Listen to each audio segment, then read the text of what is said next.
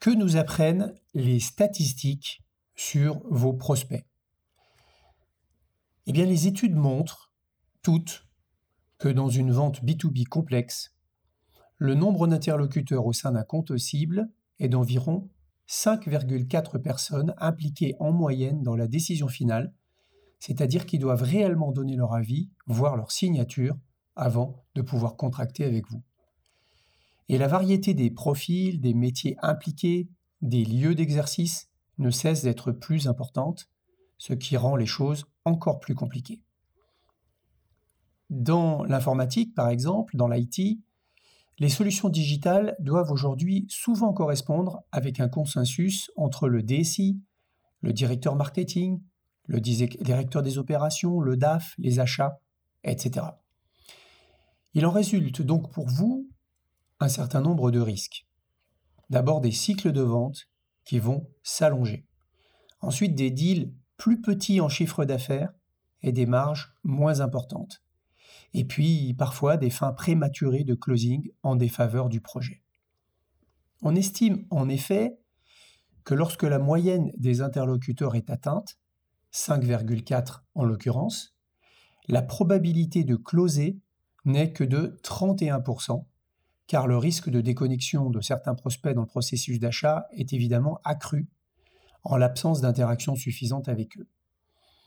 Alors, dans la plupart des cas, cela va impliquer que vous définissiez des objectifs clairs. En matière de sourcing d'abord. Compte tenu de la performance opérationnelle attendue en matière de prise de rendez-vous, il est nécessaire de calibrer l'effectif des prospects de manière suffisante. Par exemple, pour un univers d'offres données relativement complexe, pour atteindre au moins 5 personnes dans l'écosystème client concerné par cet univers d'offres, et si l'on considère que le taux de prise de rendez-vous est de 10 à 15% ce qui est déjà un bon taux, il faudra avoir sourcé entre 35 et 50 personnes.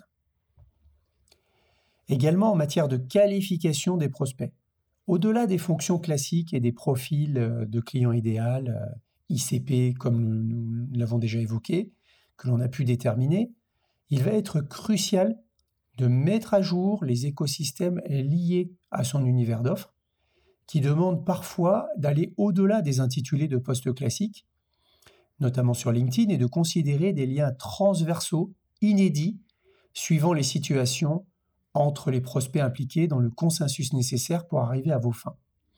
Alors LinkedIn, et notamment le Sales Navigator de LinkedIn, et ses algorithmes font des merveilles pour vous aider à reconstituer des environnements projets, des environnements hiérarchiques et des écosystèmes de décision à l'intérieur de vos comptes cibles.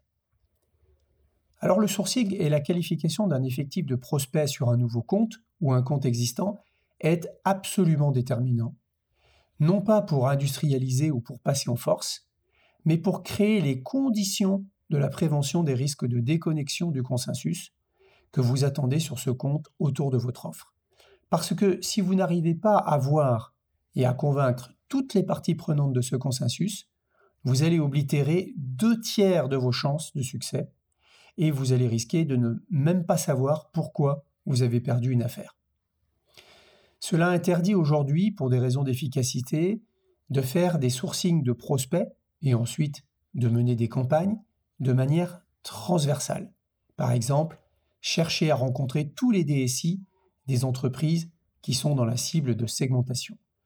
La règle des 5,4 interlocuteurs implique que vous meniez un business development fondé sur une approche par compte, on l'a déjà longuement évoqué, et également par univers d'offres et pas par profil de client, même si les profils de clients vont vous, vous aider évidemment dans votre sourcing à trouver les personnes qui vont être le plus susceptibles d'être intéressées par ce que vous allez raconter.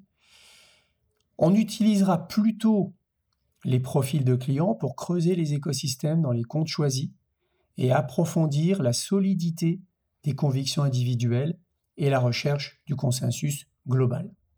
Alors la bonne nouvelle, c'est que cette stratégie, malgré un coût d'acquisition client plus élevé, va vous permettre d'aller chercher des deals jusqu'à 10 ou 20 fois le deal moyen que vous pouvez closer en ne misant que sur une stratégie centrée sur les profils transversaux et en ne parlant qu'à quelques décideurs de manière isolée. Donc la complexité du business development, ça veut dire aussi des deals plus gros.